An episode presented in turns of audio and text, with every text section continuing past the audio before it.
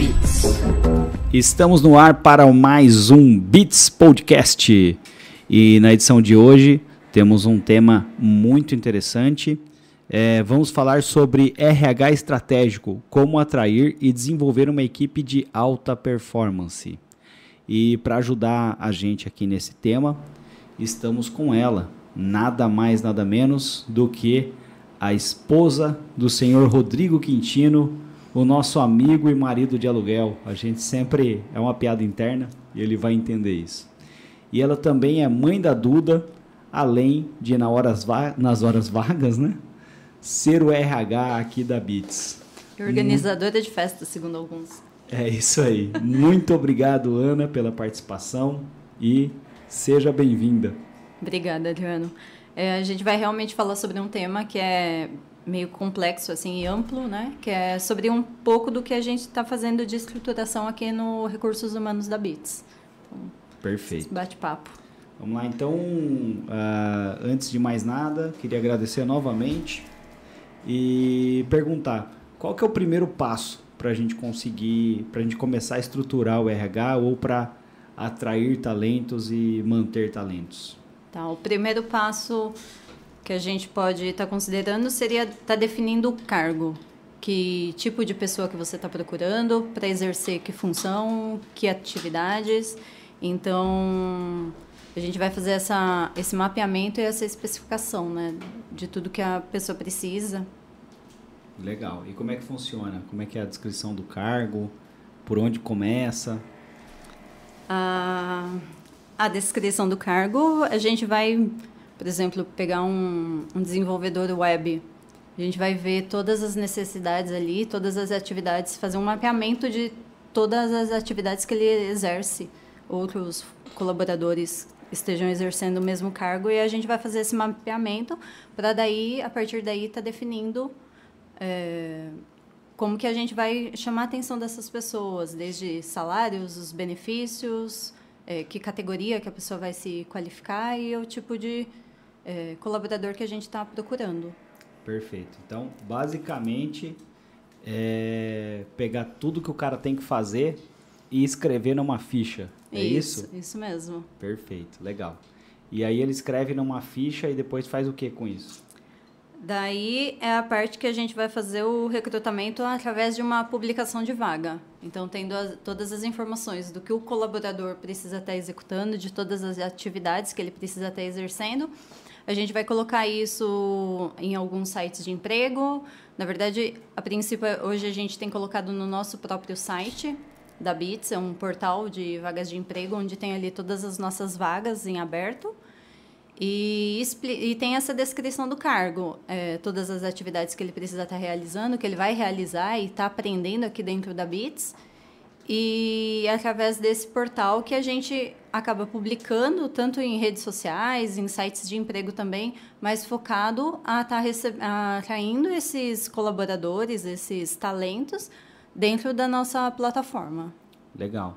Voltando um pouquinho na descrição do cargo, eu tenho uma, uma amiga e ela estava comentando comigo esses dias, né? Ela trabalha com, putz, acho que é comércio exterior, se eu não me engano. E aí ela estava comentando, pediu umas dicas ali sobre como trabalhar com Illustrator.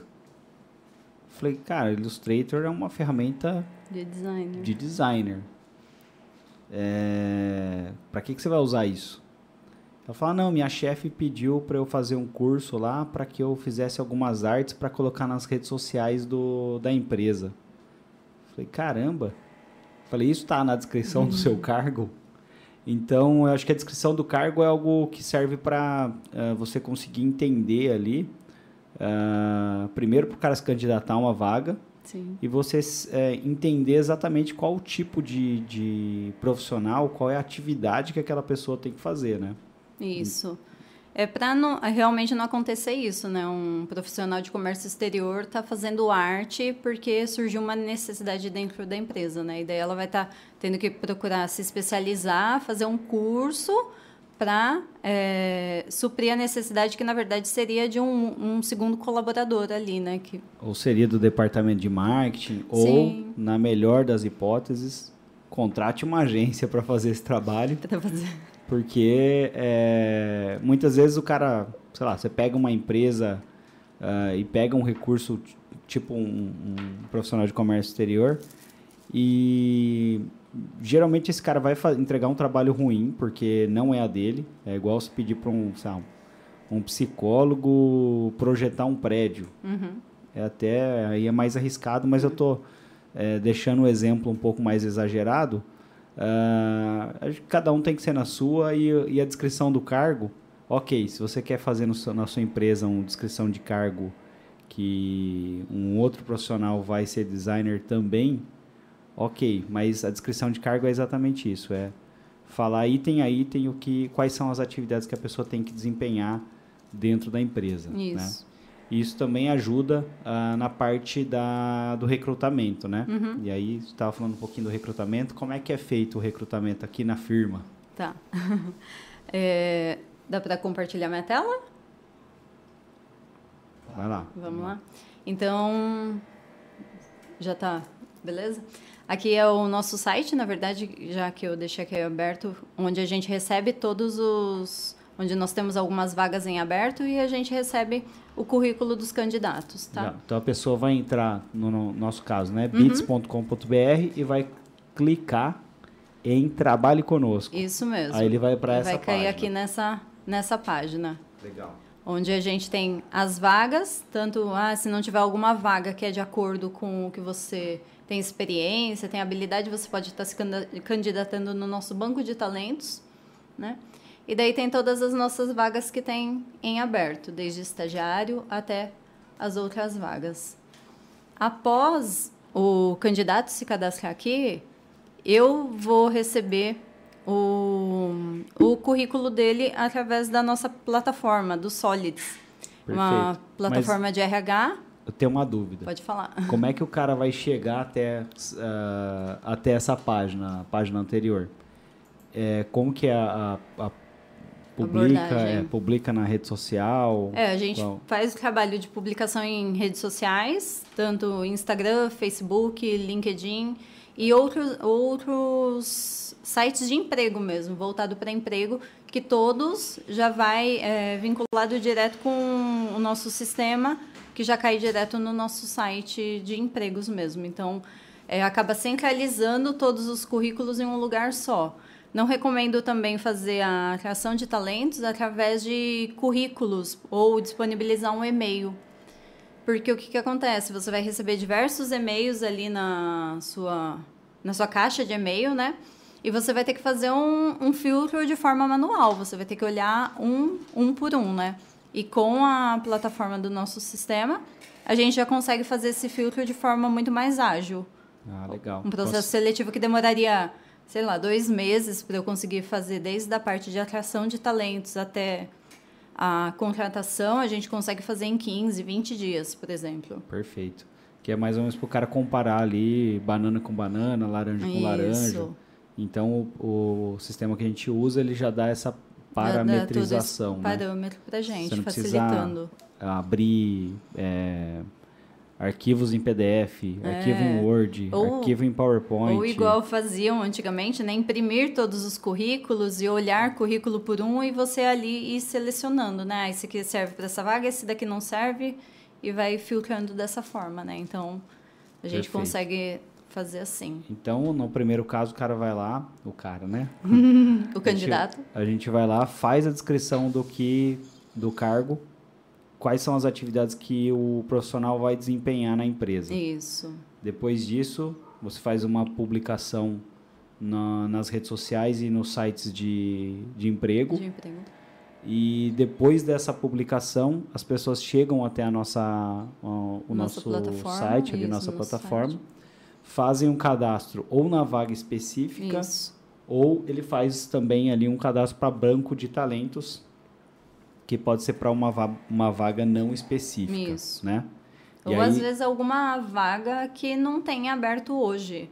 Por ah, exemplo, legal. né? Às vezes a pessoa é um, um gerente, um líder, tem já experiência nessa área e não tem uma vaga em aberto. Então, ele pode se candidatar através do banco de talentos. A gente vai estar recebendo o currículo dele, vai estar conhecendo sobre todas as habilidades e vai ficar ali. A hora que surgir uma vaga, uma oportunidade, a gente consegue encaixar ele em alguma vaga que seja de acordo com as habilidades que ele já tem desenvolvidas. Perfeito. E aí, após o cadastro do, do candidato, aí vão mostrar a parte de dentro. Isso. O que, que acontece lá dentro uhum. do, do sistema. Como é que a gente vai selecionar essa galera? Tá. Daí aqui, ó, aqui eu visualizei como um, uma vaga para estagiário de marketing digital, que nós tínhamos duas vagas em aberto.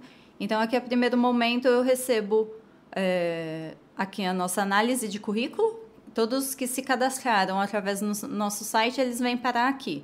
Uhum. Se a pessoa se cadastrou especificamente para uma vaga de estagiário de marketing digital. Beleza. Aí ele se cadastrou, acho que pode mudar a tela. Pode. a pessoa se cadastrou, aí você faz. É, acho que pode parar de compartilhar a tela já, uhum. por favor. Uhum. É, aí você é, avalia ali, tem a análise do currículo. Isso.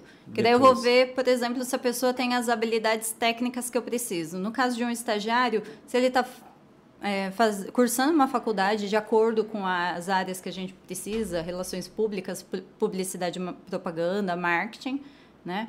São algumas das áreas que a gente sempre procura. E depois eu vou fazer a análise é, comportamental. Então, vou analisar o quê? se os soft skills, que são as habilidades comportamentais da pessoa, estão de acordo com o que a gente está procurando naquele, teoricamente, colaborador ideal, né? Ah, perfeito.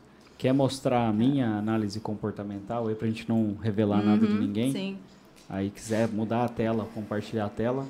Então essa daqui, é, obrigada pelo. Essa daqui é uma roda de competências, o, onde o pelo no caso é o João que trabalha aqui também.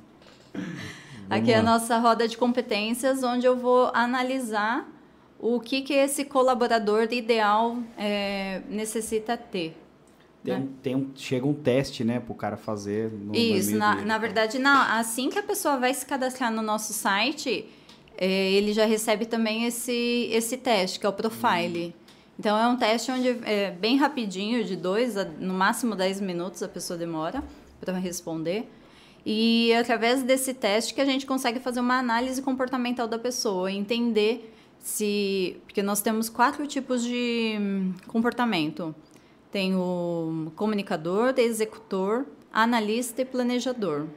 Então, através dessa roda de competências, que são as palavras que a pessoa escolhe através do teste, a gente consegue visualizar como que é, é, esse colaborador que esse colaborador ou esse candidato também, porque a uhum. partir do momento que a pessoa se cadastra no nosso site, a gente consegue fazer essa análise de candidato também.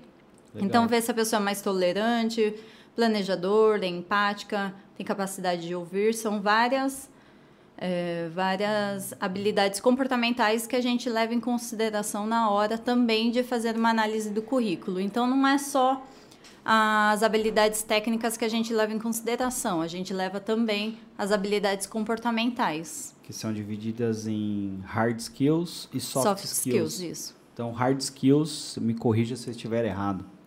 Hard skills uh, são habilidades técnicas. Isso. Então, é a faculdade que a pessoa fez, o, o curso, enfim, a especialização, uhum. uh, onde ela trabalhou e tudo mais, né? Isso. né? Ferramentas que ela domina. E o soft skill soft skills são essas habilidades comportamentais. Isso. Esse aí é o meu mesmo? Não. Não? Ah, bom. Tava Não, esse daqui, na verdade, é de uma vaga de desenvolvedor web. Ah, perfeito. Tá. E aí, essa metodologia, se eu não me engano, ela é baseada na metodologia DISC, DISC né? isso. Legal. Perfeito. É que, na verdade, a metodologia DISC, a gente nem vai entrar muito nesse assunto, mas ele trabalha os temperamentos como sanguíneo, fleumático, é, colérico e melancólico. Hum, então, o que, que acontecia? Por que, que a Solids, é, não foi a Solids, mas foi um, um outro profissional, eu não lembro do nome agora, ele decidiu mudar essa nomenclatura porque uma pessoa que era é, categorizada como melancólico, ela achava que aquilo era péssimo. Ah, entendi. Né? E todo mundo queria ser é, sanguíneo ou colérico, que são pessoas mais comunicativas, que conversam. É uma palavra mais bonitinha de se ver, né? Ao invés do melancólico. Melancólico, você já imagina aquela pessoa que fica no canto, chorando, meio depressiva, né? E na verdade não é isso. Então, daí, eles decidiram mudar essa nomenclatura para ficar um, algo mais agradável das pessoas receberem esse, esse feedback comportamental, né? Que daí seria o comunicador, o executor, o planejador e o analista. Ah, legal. Você sabe dizer qual que é a referência de uma com a outra ou não, assim, de cabeça? Sei. Ah, eu sei alguns. O... E agora, hein? O colérico é o comunicador, é o, o colérico é o executor, o comunicador é o sanguíneo, o melancólico é o analista e o fleumático é o planejador. Caramba, fleumático. É. Eu, eu, acho que eu nem sei o que significa essa palavra. No... Então, mas daí você recebe um, uma categoria ali que você é melancólico, fleumático, por exemplo. Daí você já fica meio assim, peraí, mas o que, que é isso? Uhum. Né? Agora, quando falam para você, não, você tem um perfil planejador, o que a gente fala muito, não é que a pessoa tem um perfil planejador, né? Ela está num perfil planejador. Porque você pode ir desenvolvendo suas habilidades, continuar sendo plane planejador, mas desenvolver determinadas habilidades para você sair um pouquinho do. É, a grande parte não ser apenas planejador, desenvolver a habilidade de executor, de comunicador, que de acordo Legal. com as necessidades do seu ambiente também, as necessidades das habilidades que você vai desenvolvendo. Legal. Então você está me dizendo que no soft skills, que é essa, são essas habilidades que vêm desse. A gente Do consegue entender ali pelo DISC. Uh, então a gente tem ali dois requisitos, né? São os requisitos técnicos, que são os hard skills, e os, e comportamentais. os comportamentais, que são soft skills. Isso. E cada profissional ele consegue uh, se encaixar melhor em determinado depart departamento por conta da, da sua habilidade comportamental? Sim, né? Porque, por exemplo, vamos pensar em alguém que seja extremamente analista. Pergunta burra, né, que eu fiz. Não, mas é, é legal a pergunta. É pensar numa pessoa que seja extremamente analista, né, que tem dificuldade em se um pouco mais de dificuldade de se comunicar, então, aqui é, tem a dificuldade com relacionamento interpessoal, extroversão, dinâmica, dinamismo, proatividade, que são geralmente é, atitudes comportamentais de quem é um comunicador ou executor. Você colocar essa pessoa que é mais eu posso, introspectiva, que é mais detalhista, mais organizado, orientado por resultado, você colocar essa pessoa para num setor de vendas, por exemplo. Vendedor né? Você vai ter muita é, essa pessoa ou ela vai terminar o dia muito cansada porque ela vai ter que dar mil por cento dela de habilidades que ela não tem, mas ela está se esforçando ali para desenvolver essas habilidades, ou ela vai desistir em pouco tempo. Hum, né? Então, se a gente faz essa análise comportamental, que eu tenho alguém, é, não necessariamente o comunicador é o melhor perfil, que às vezes ele tem um pouco mais de dificuldade para ouvir, né? Mas que seja alguém que tenha habilidade de comunicação, que saiba se expressar melhor, né, para um cargo de vendas, por exemplo, né. Então é, é, importante a gente fazer esse balanço e essa análise aí mesmo antes antes da contratação, porque senão se contrata um cara que é super introspectivo para colocar no setor de vendas e daí não dá dois meses o cara ou o cara pede para sair ou a gente acaba tendo que dispensar porque o profissional não está encaixado de forma comportamental de acordo com aquilo que. E não entrega o resultado ali que a empresa não, espera. Não, não né? tem como, né? Porque. Legal. Ele tem que fazer algo que não, não tá na zona de. E além de não estar tá na zona de conforto dele, porque tem. A gente consegue fazer um mapeamento de onde a gente está, de onde a pessoa está e onde que a gente quer que a pessoa chegue, uhum. né? Então, ah, nossa, eu tenho esse degrauzinho aqui, beleza. Mas em alguns casos, a pessoa está aqui e você exige isso aqui dela. Uhum. Tipo, é um, é um lance muito. É um abismo muito grande de um. Você quer que um gato vire um cachorro, por exemplo. Mais ou menos isso, Entendi. entendeu? Então daí. E é por isso que é importante a gente fazer toda essa análise antes da contratação mesmo. Perfeito, bacana. E você lembra qual que é o seu perfil ou não? O meu perfil é comunicador analista. Ah, São totalmente opostos. É que, na verdade, eu tenho, por conta de RH, um de, de, trabalhar com. Hã? um pouco de medo agora. Você é comunicador e executor? eu sou ECP. É.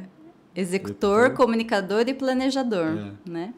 Então, por trabalhar na área de recursos humanos, o cargo exige que eu seja mais comunicativa, que eu uhum. seja menos introspectiva, que eu seja mais dinâmica, que eu seja mais tenha mais automotivação, seja mais proativa. Então, o cargo exige isso de mim, né? E daí você vai desenvolvendo as habilidades e, e trabalhando nisso a seu favor. E você se reconhece no, no perfil? Sim. Após o teste lá? Ah, sim, sim, totalmente. Legal. Tem outros colaboradores também que leram e falaram: Ana, parece que você me descreveu ali completamente. Porque vai pegando muitos detalhes assim da personalidade da pessoa, que é algo único dela, né? E Entendi. é bem legal. Legal, bacana. Então a gente falou aqui de definição de cargo, recrutamento através da, da publicação de vaga do processo seletivo a gente está falando. Isso. Que é a parte dos soft skills. Isso. Então, hard skills, o cara é... tem as competências técnicas da faculdade, o curso. Que, que isso é uma primeiro, um primeiro critério ali de seleção. Passou para a próxima fase, vai na comportamental. Isso, isso mesmo. Depois da comportamental, o que, que a gente faz aí? E depois da fase comportamental, a gente tem alguns critérios que é, a gente coloca algum te um teste prático para a pessoa, né? Uhum. Então a pessoa vai demonstrar ali na prática se realmente aquilo que ela está fazendo, aquilo que ela colocou, tudo aquilo que ela colocou no currículo de habilidades, de, de conhecimento técnico, ela realmente sabe fazer na prática. Então, nesse teste prático, a gente vai estar tá vendo isso e vai fazer o teste técnico, que é o teste ali para ver se o como eu falo, para ver se o sabiá sabe cantar. Isso, isso mesmo, para saber ele... se a pessoa sabe realmente desenvolver todas aquelas habilidades que ela fala, que não é simplesmente falar que tem aquele conhecimento, né? Uhum. Tá? E eu soube de casos, inclusive me contaram, uhum. uma pessoa que trabalhou aqui e trabalha em outro lugar, que é engraçado, mas é. É, é triste. É, é, o, é cômico, mas é trágico. Que ela entrou, ela precisava do emprego tal, precisava se recolocar no uhum. mercado. E a pessoa saiu, não, não foi a gente que causou isso Sim. na vida dela, tá? ela saiu por, porque ela tinha encontrado outra vaga. E ela falou que precisava se recolocar no mercado. E aí tinha um teste prático e esse teste prático era a empresa mandou lá por e-mail para ele fazer e entregar no outro dia. E aí ele pediu ajuda de um outro profissional que trabalhou aqui, que era realmente o um profissional daquela área. Esse cara nunca tinha trabalhado naquela área. E aí o profissional que trabalhou na área fez o teste para ele. Uhum. E aí ele acabou entrando na empresa. E aí ele entrou na empresa, no primeiro dia ele foi lá e pediu ajuda pro cara de novo. Então, é uma coisa que a gente tenta fazer, é, geralmente ou a gente faz o teste aqui presencial, presencial, ou a gente faz o teste ao vivo.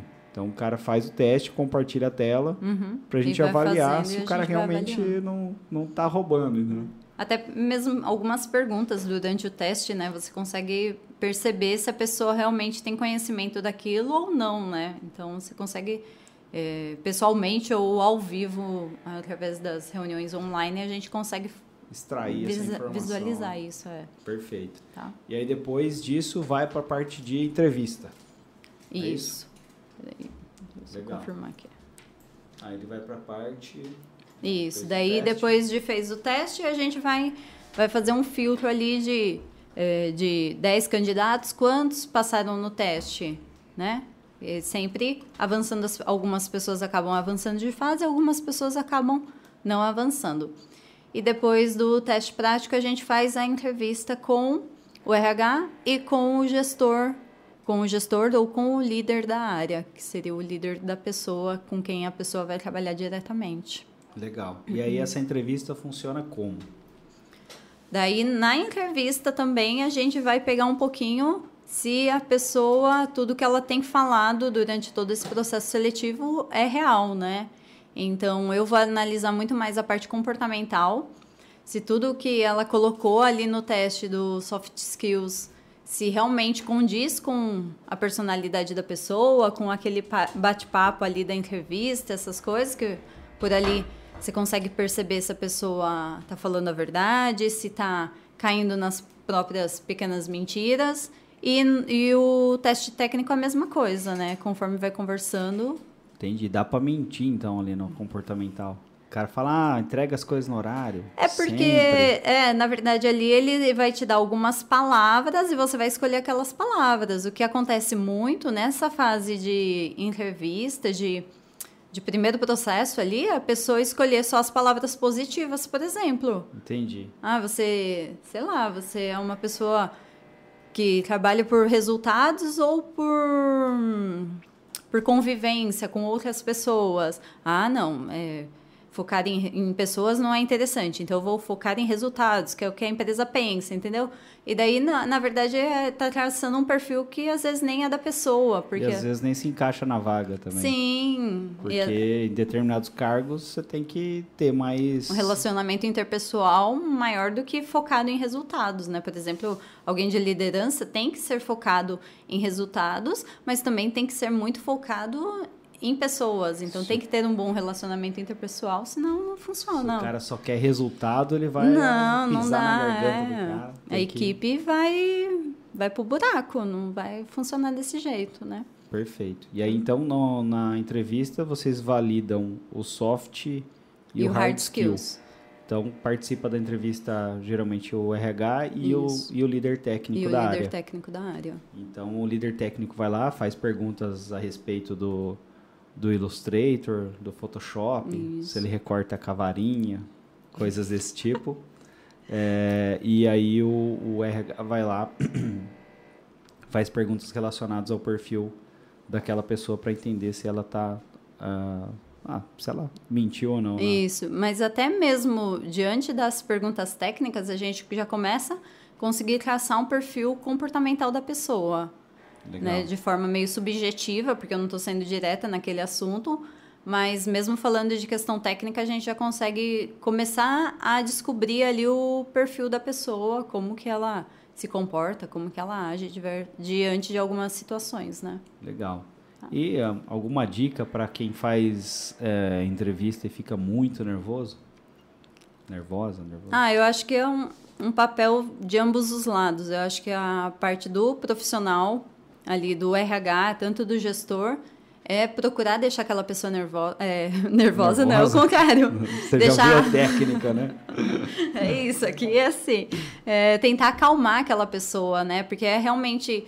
Ela já passou por diversos processos, né? Já pela parte técnica, pelo, pela parte comportamental, pelo teste ali, um teste prático que a gente passou é mais uma fase só, né? E daí a gente vai estar tá batendo um papo, só conhecendo realmente a pessoa. Então, eu acho que a, você ser o mais franco possível ali no bate-papo seria o, uma das coisas mais importantes. E, e não mentir, não procurar mentir, porque pode ser que naquela entrevista ali o seu gestor ou o RH não, não descubra a sua mentira. Mas se, se, você passar e começar a trabalhar na empresa, vai chegar uma hora que alguém vai descobrir. Alguém vai descobrir que você não sabe fazer o trabalho que, que é o seu coleguinha que faz vídeo chamada com você e te auxilia ali a fazer o serviço, né? Então chega uma, um momento que a mentira vai cair, não, não tem muito o que fazer, né? É mais tentar manter a calma mesmo, ou pedir para beber uma água e, e tentar se acalmar ali, porque é mais um processo só. Perfeito. É, até, sei lá, eu compartilho da visão de alguns líderes, né? Até aqui internamente e em outras empresas, de que você tem que contra, contratar a pessoa. Uh, acho que tem que pesar mais a parte comportamental do que a parte técnica, principalmente na, na nossa área, né, uhum. né, de, de marketing digital, porque é um, um, uma modalidade ali é, nova. Sim. Por mais que não é tão nova, né? Já faz bastante tempo que, que o marketing digital tá, tá aí e tal, e tá sempre se reinventando, mas de certa forma é uma modalidade nova. E você é mais importante você contratar soft skill, parte comportamental, e treinar muito bem essa pessoa no hard. É óbvio, a pessoa tem que ter algum, algum conhecimento, né? Sim. Mas então é aquilo. Às vezes é mais por você não mentir na entrevista, por você sabe? E ali bater um papo mesmo. Ser franco, né? Ser franco do que às vezes pelo, pelo hard. Mas o hard também é importante, então estudem. Sim, não, é né? é importante. Mas, o, mas é o que você falou. O hard skills, é um, por mais que a pessoa tenha o conhecimento básico ali, é algo que a gente consegue desenvolver com muito mais facilidade. Né? Se a pessoa é uma pessoa introspectiva, para eu fazer ela virar um comunicador, eu tenho um passo muito grande e tem gente que se coloca na, na posição de que eu não quero, né? Eu, eu gosto de ser assim, eu estou confortável dessa forma e, e às vezes até o cargo que ela exerce não tem essa necessidade. Então, às vezes essa habilidade ela nem precisa realmente estar desenvolvendo. O, mas é muito legal essa parte de. Toda vez que você fala comunicador, eu lembro do Silvio Santos. Imagina o cara apresentando o relatório. Pode ser também. Mas, mas não, é, não, é, não assim, é né? tão, tanto assim, não. É, é uma pessoa mais extrovertida, dinâmica, que tem um re, bom relacionamento interpessoal, é uma pessoa sociável, né? É orientado por relacionamentos, né? Então esse é o perfil comunicador, né? É esse tipo de pessoa, não é necessariamente o Silvio Santos que só fica falando e tome dinheiro. Legal. E aí depois que ele passa da entrevista, qual que é o processo? O que, que acontece com essa pessoa? Daí a pessoa fala, que foi vem a... pra cá vem pra cá a pessoa que passa na entrevista isso aí você, não, você era imitadora você não colocou no, no currículo não não coloquei a gente faz o quê encaminha um e-mail de boas-vindas pro novo caindo agora. A gente encaminha um e-mail de boas-vindas para o novo colaborador e um, encaminha também um e-mail agradecendo todos que participaram do processo seletivo e que naquele momento, infelizmente, não estão se encaixando com a vaga e com, ou com as necessidades da empresa, né? Eu acho que, principalmente para o pessoal de RH, é importante esse feedback, né? Porque não tem coisa mais chata do que você ir participar de um, de um processo seletivo, participar de uma entrevista, uma dinâmica, participar de várias coisas e chegar um momento a pessoa não te dá um retorno, não mesmo que seja um não, né? Mas você já meio que desencana daquela vaga, né? Então é interessante fazer todo esse processo e a gente faz aqui dentro da Bits. Legal. E aí o cara fez a. foi aprovado, os caras que não foram aprovados. É, você comunica, se comunica com uhum. eles, né? Fala parabéns, vem para cá. Vem para cá. Está contratado uhum. e contratado, contratada. E a pessoa que as pessoas que não foram contratadas, a gente também manda uma comunicação agradecendo pela participação e tudo mais. Uhum. E aí, o que, que a gente faz com o cara que foi aprovado aí? Próximo passo. Próximo passo é eu já encaminho logo em seguida outro e-mail para a pessoa. Toda a nossa comunicação é por e-mail, né? Para ficar oficial e registrado. É, solicitando documentação necessária para elaborar o contrato de trabalho, né?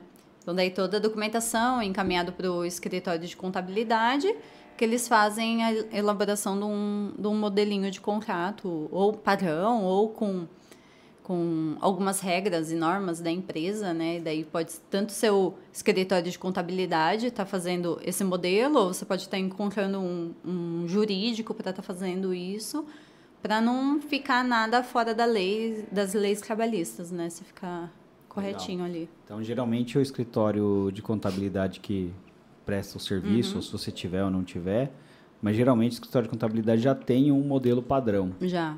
Mas o nosso não é padrão, né? A não, o nosso a gente personalizou. Acabou fazendo algumas adaptações de acordo com a necessidade da empresa, né? Isso. Aí é uma dica, né? Até uhum. encontre ali. Né? Primeiro, entenda o que é um contrato de trabalho.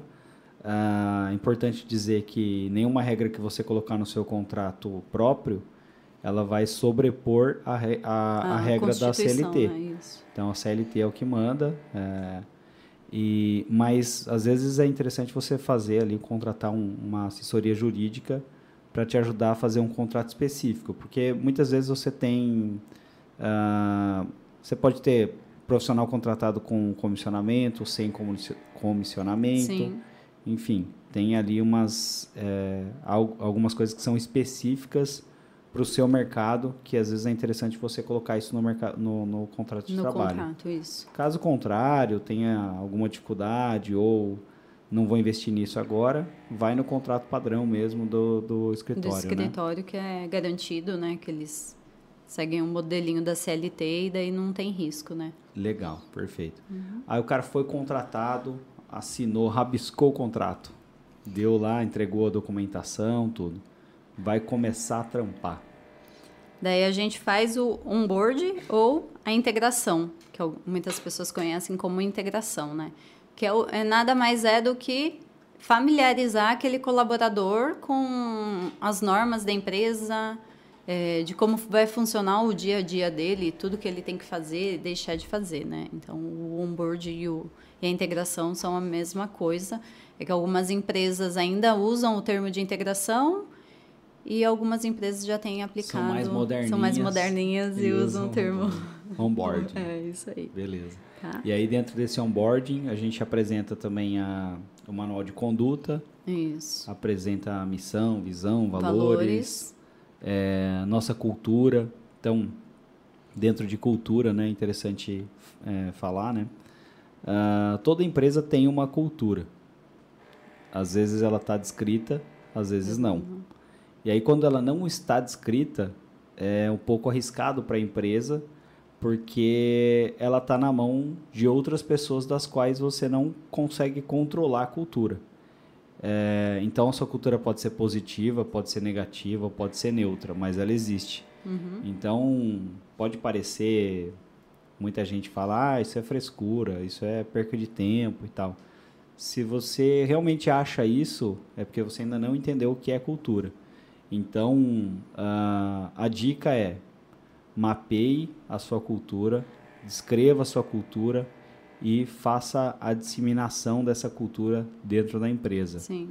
Por exemplo, aqui uh, a gente uh, tem feito a, as nossas as metas e, enfim, todas as ações que existem dentro da, da BITS, elas são baseadas nos nossos valores e a gente tem reuniões institucionais que a gente repete a cultura para as pessoas e a gente tenta viver essa essa cultura, tudo aquilo que a gente acredita.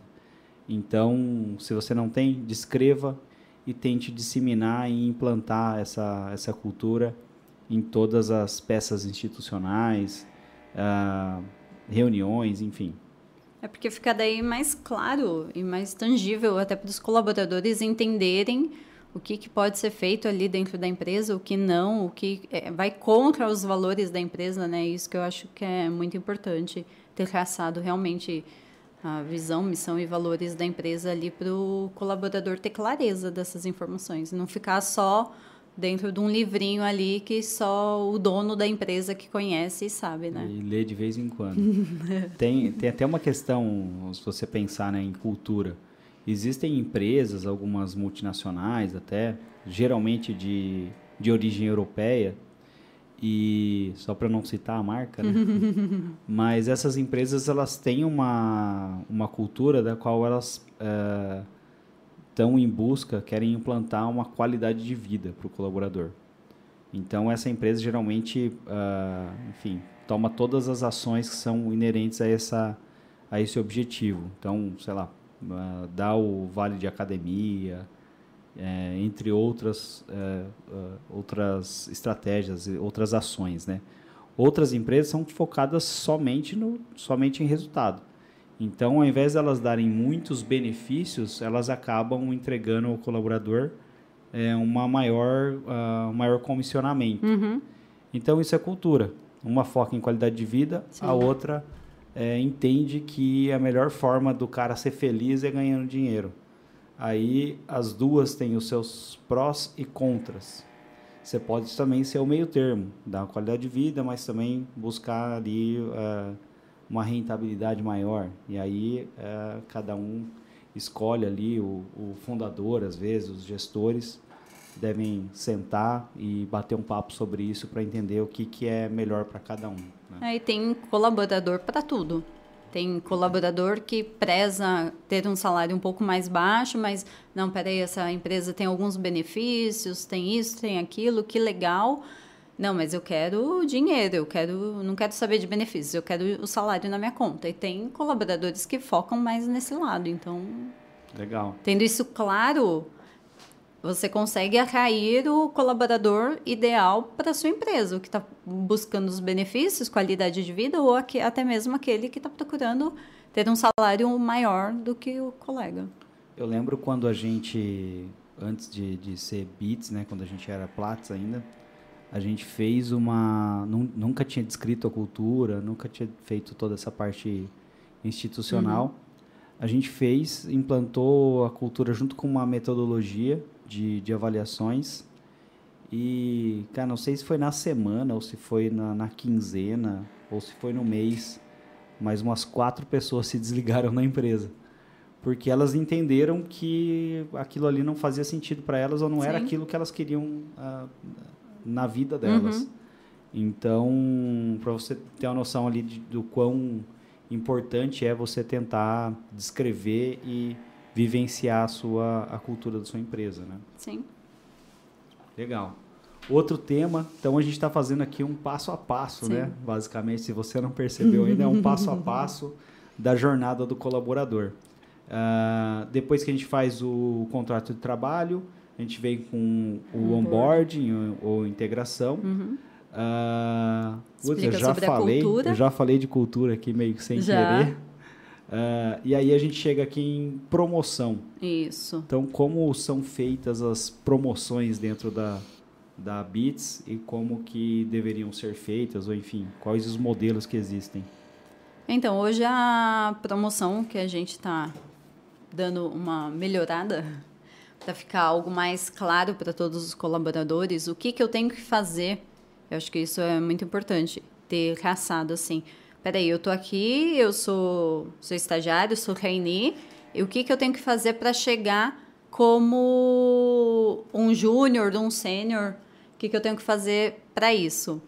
Então, tendo traçado tudo isso, é muito mais fácil tanto dos gestores conseguirem analisar as promoções, quanto dos colaboradores, né?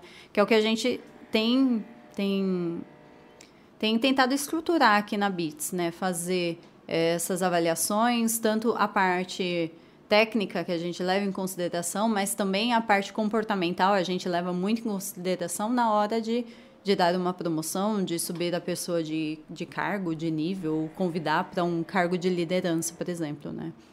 Legal, perfeito. Então, a promoção, as promoções são baseadas em hard e, soft, soft skills. skills. Isso mesmo. E atingimento de metas. Né? Isso. Né? É isso, basicamente isso. Metas, resultados, e, isso mesmo. E aí uma crítica interna, né? O que falta para a gente é deixar isso um pouco mais claro, uhum. né? Para a equipe, que a gente percebe que mesmo após algumas comunicações, enfim, sempre surgem dúvidas. Então, sempre surge surgem dúvidas, sempre surgirão dúvidas mas aí é aquele, aquela lição de casa que a gente vai fazendo e vai sempre aprimorando ali, vendo uh, como é, a gente procurando uma... deixar o mais claro possível, né, a trilha de carreira ali, para ele ver, eu tô aqui hoje, até onde que eu posso crescer aqui dentro da empresa? Ou eu cheguei aqui como trainee, como júnior, eu vou sair daqui, vou me aposentar daqui como júnior ainda, entendeu? Então, ter essa clareza do processo de, tanto de promoção e da trilha de carreira é muito importante, tanto para a empresa quanto para os, principalmente para os colaboradores, né? Que vê que realmente tem um plano de carreira ali dentro, ele pode crescer, pode é, ganhar mais, lógico, e mais ter a, tudo que é necessário para ele estar tá desenvolvendo as habilidades e estar tá ganhando essa promoção aí nesse meio do caminho. Legal. Falando em promoção, é, existe a trilha salarial. Isso. Aí a trilha salarial, como é que acontece? É, como que deveria acontecer? Como é que acontece aqui? Como é que vai acontecer? A nossa trilha salarial, a gente tem é, uma definição de todos os cargos. Então, ah, eu tenho redator, tenho designer, tenho pessoal do atendimento, tenho vendas. Então, eu faço um, um traçado de todos os cargos e os salários deles e todo. É... São reajustados de nível a nível, né? Isso, né? de nível a nível, que a gente pode fazer um reajuste aí de salário e de cargo. E daí é, é, é, junto com a parte da promoção, né? Na, na minha visão, assim. É, a trilha salarial, porque a gente tem que ter isso muito claro, tanto quanto as promoções, eu tenho que ter isso traçado. Não adianta nada eu promover o cara para, sei lá, júnior, para sênior, e, e, na questão salarial ele continua com a mesma coisa, então, né? um aumento muito baixo, né? É, tem que, tem que ser algo que seja considerável. Que seja de acordo, né? Que seja... De nível para nível. Sim, né? e até com o mercado, com os outros concorrentes, né? Não dá para a gente pegar um concorrente, é, pensar nessa linha de nossos concorrentes, quanto que está aplicando, quanto que é o valor de salário pago ali no mercado, né? Então esse é um estudo também que precisa ser feito antes de ser traçado essa trilha salarial. Perfeito. Isso tudo é, está incluso na, na, nossa parte de gestão por metas, né? Então, Sim. é atrelar promoção, trilha salarial, tudo isso é atrelado à gestão por metas, né? Isso. E que daí na nossa gestão por metas também a gente aplica os valores da empresa, né? Perfeito. Daí ter, ter claro isso, que é, um, é uma engrenagem, né? Que daí se se eu não tenho a trilha salarial definida, ou se eu não tenho a questão de metas, a, de promoções definida, algum lugar vai ficar ruim. Vai falar assim: peraí, mas eu atingi as metas combinadas, é, tenho a trilha salarial, por que, que eu não ganhei minha promoção? Então, é uma engrenagem ali que todo mundo vai trabalhando junto, todos esses temas, para um melhor funcionamento, um melhor gerenciamento da empresa. Isso para qualquer empresa, né? Legal. E dentro dessa parte de gestão também, a gente tem os líderes, né? Isso. E aí os líderes, eles uh, precisam dar um feedback mensal. Isso Não mesmo. é um feedback, é um feedback. O feedback é aquele feedback que, é, que as coisas não deram muito bem quer. e tal. Mas dentro do software, corrigindo a minha piadinha uhum. aqui, uh, o feedback ele sempre tem que ser algo.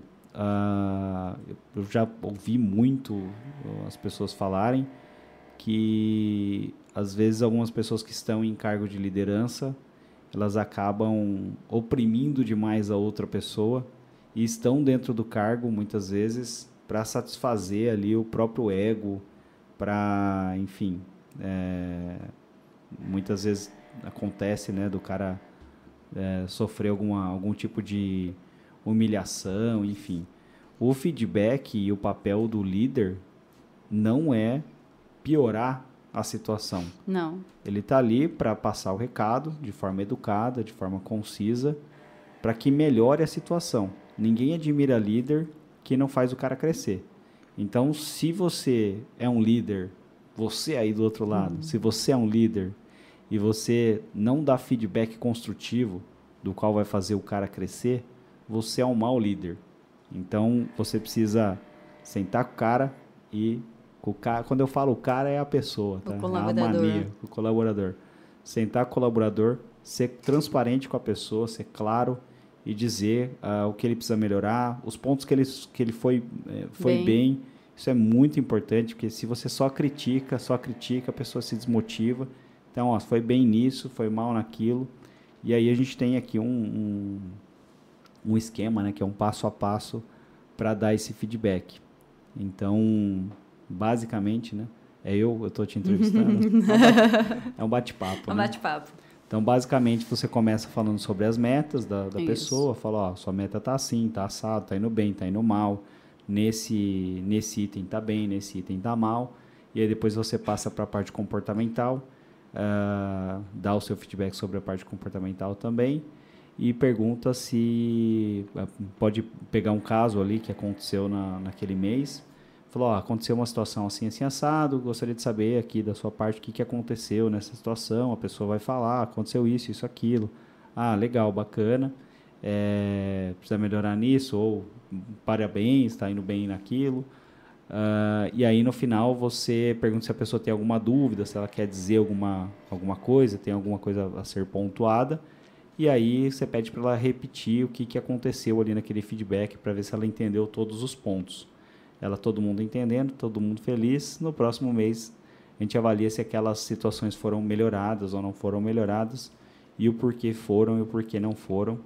E isso vai sempre contando ali é, como uma pontuação. Uhum e a gente vai preenchendo aí, o pessoal de liderança vai preencher isso dentro de um, a gente usa um, um sistema do qual a gente faz esse preenchimento e essa pontuação ela vai pesar na promoção das pessoas.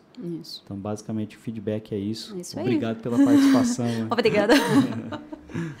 Mas é Legal. é isso, porque eu acho que, falando um pouco aí de liderança que você falou, que não tem coisa pior do que aquele líder que ou só dá bronca ou te exige fazer uma coisa que ele não sabe fazer ou não sabe te explicar como que ele quer que faça, né?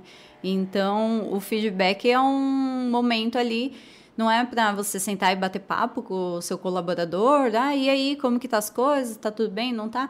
Não, é um tempo realmente de você ter traçado tudo ali antes da reunião. Olha, a gente vai falar sobre esses tópicos aqui, sobre essas dificuldades que você teve dentro desse mês, essa, essas necessidades que eu acredito que a gente precisa estar tá dando uma melhorada, mas isso aqui você está indo muito bem, vamos continuar nesse ritmo aqui. E é, é essa a importância do feedback, né?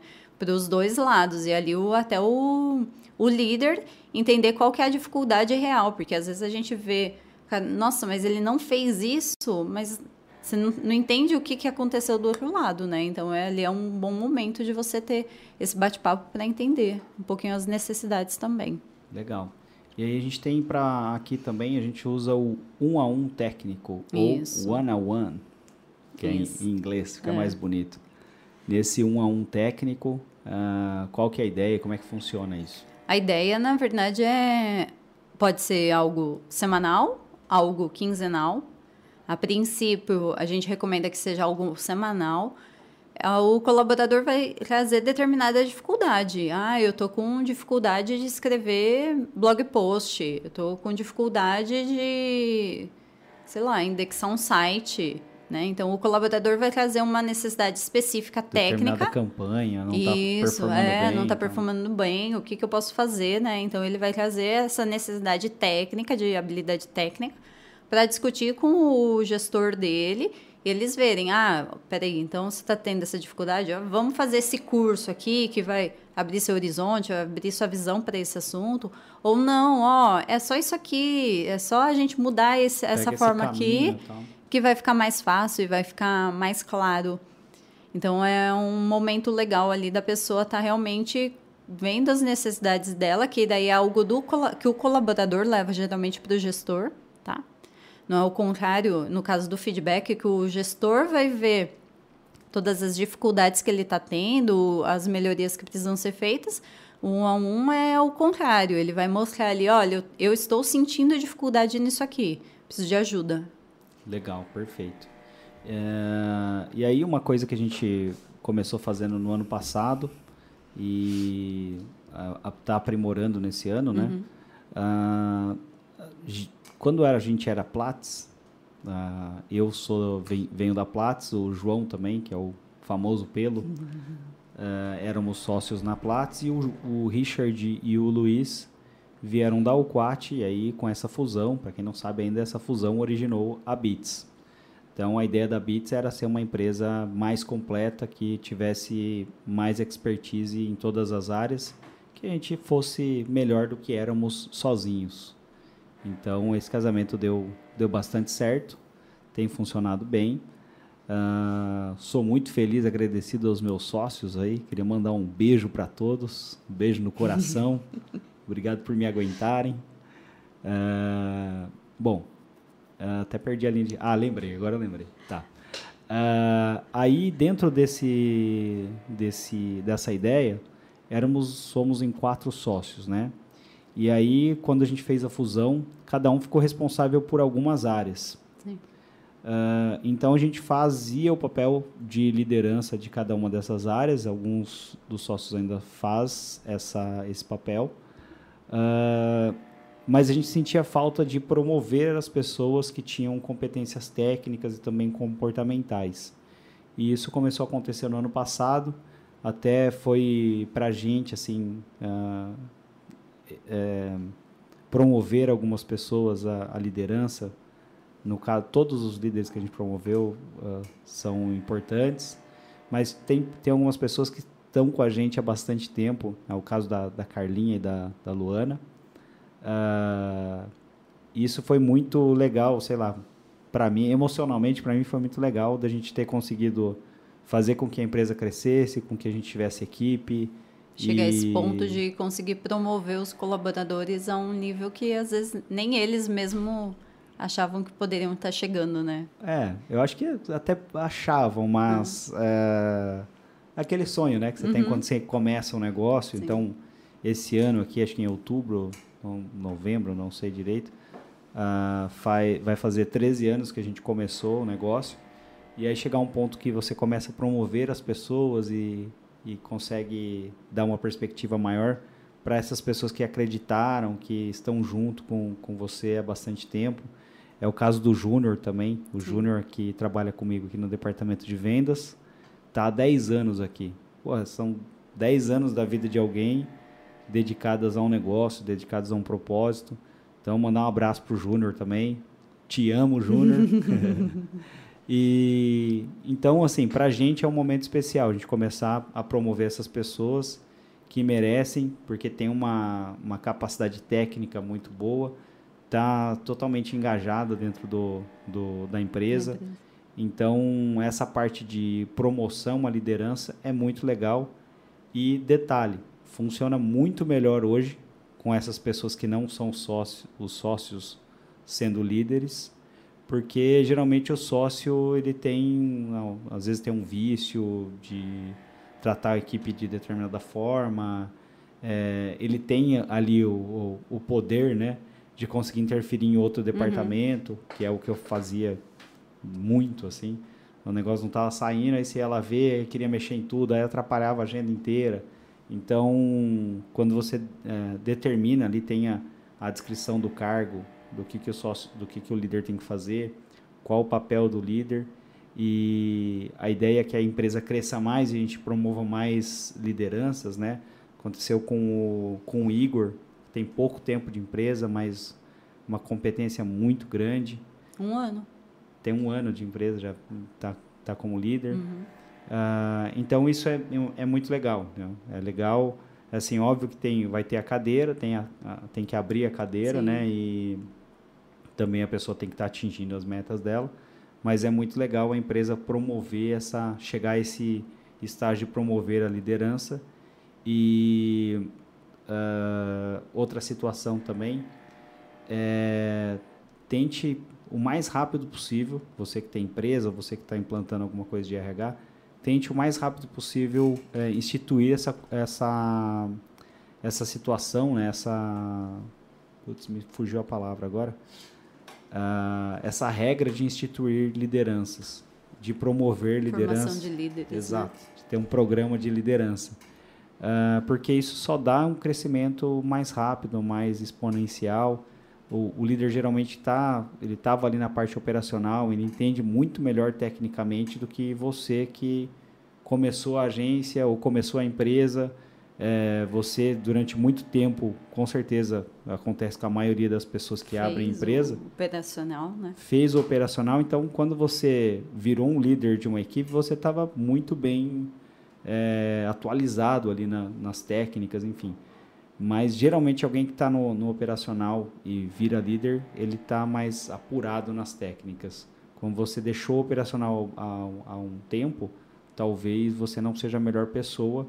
Então o líder técnico é aquele cara que vai descrever processo, que vai apontar, fazer os feedbacks, vai apontar, os, vai falar quais são os pontos de melhoria geralmente é o cara que está ali no meio também, né? Tipo, exato, exato. Né? O gestor, do, o dono da empresa acaba se afastando um pouco mais e essa é realmente a missão do dono, né? Cada vez menos se envolver ali no meio do operacional, né? Por isso, Interferir, né? É, por isso o interessante de ter a liderança ali para continuar com a visão, com a metodologia que foi aplicada, né?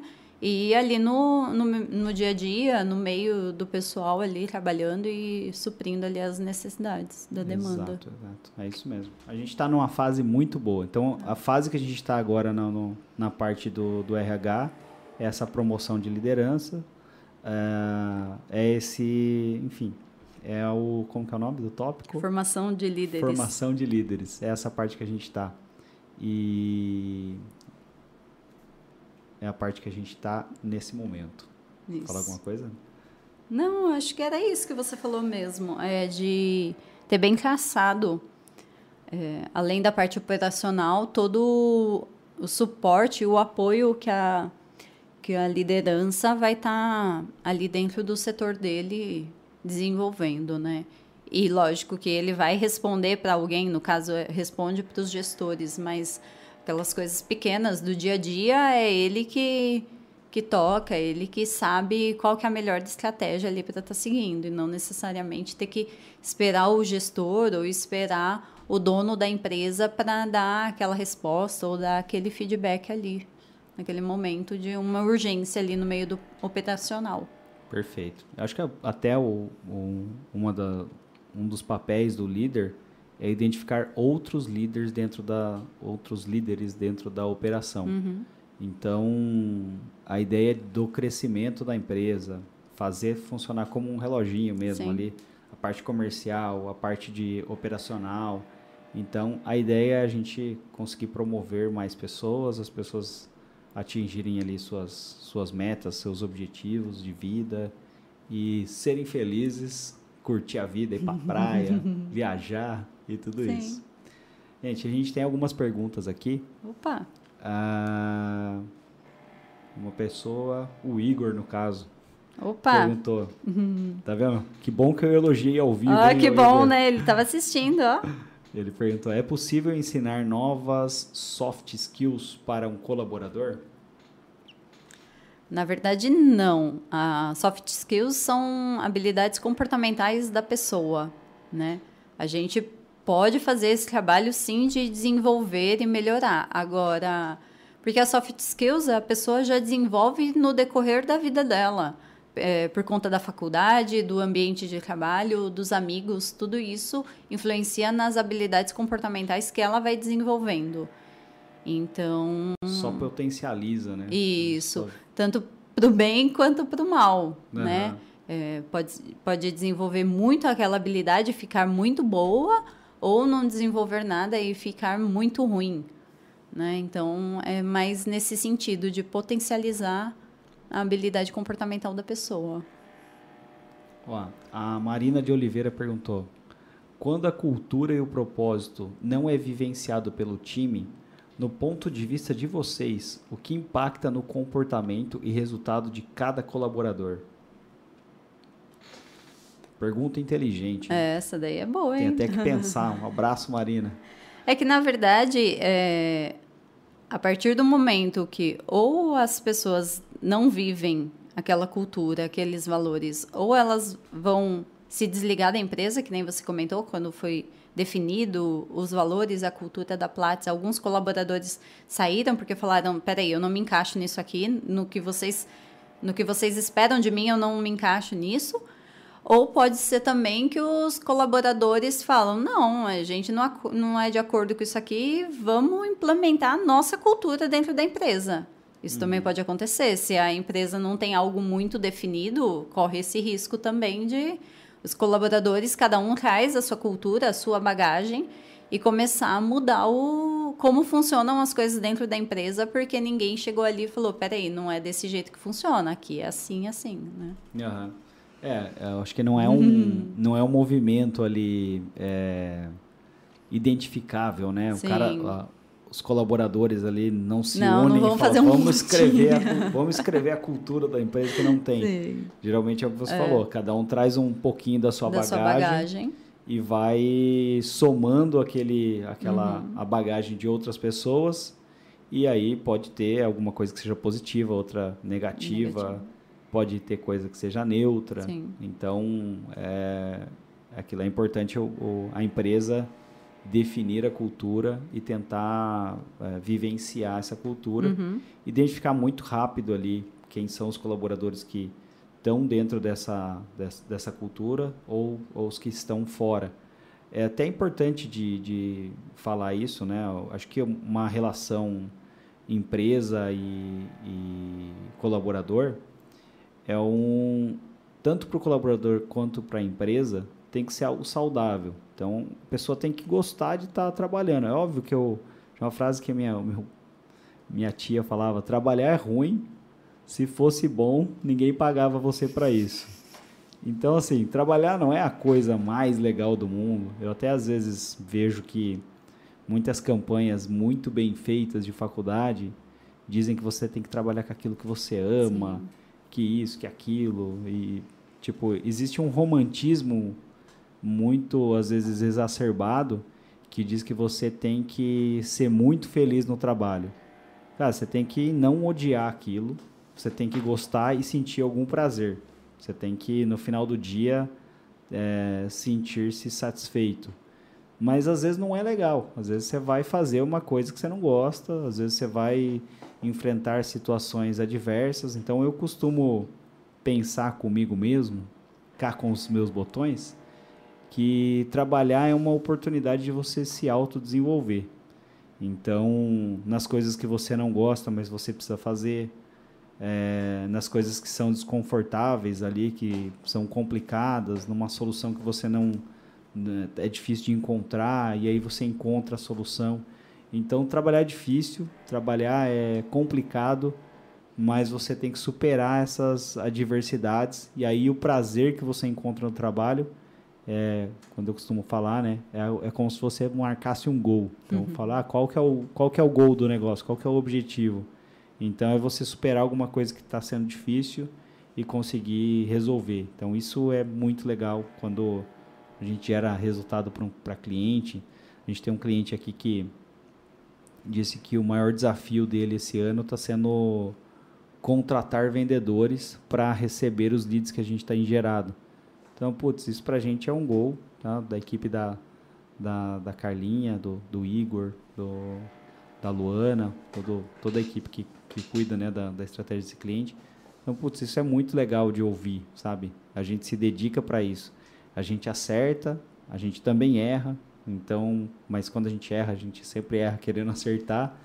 Mas o gol do o, o grande momento do trabalho ali é a hora que é você é acerta naquilo, supera e esse cliente, em alguns momentos, ele não estava gerando uma quantidade suficiente de leads.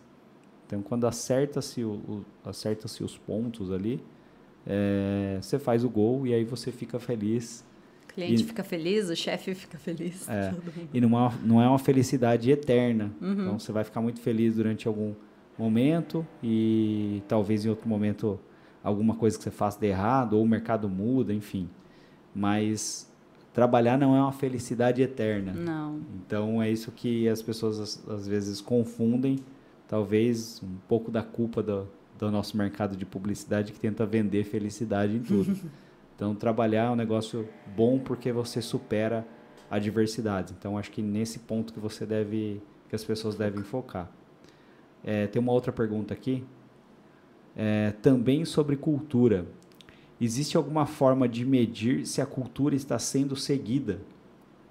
Pergunta a você, dona Eu Ana acho que a, a melhor forma de você entender se o colaborador é, vive e entende a cultura, e eu falo de cultura, falo de valores também, é perguntar para ele. Qual que são, qual que são os valores da BITS? Fala um para mim. Né? É, como que é a cultura da BITS? Você sabe qual que é a missão, visão, valores? É alguma frase que a gente usa que seja que faça parte da nossa cultura, você sabe?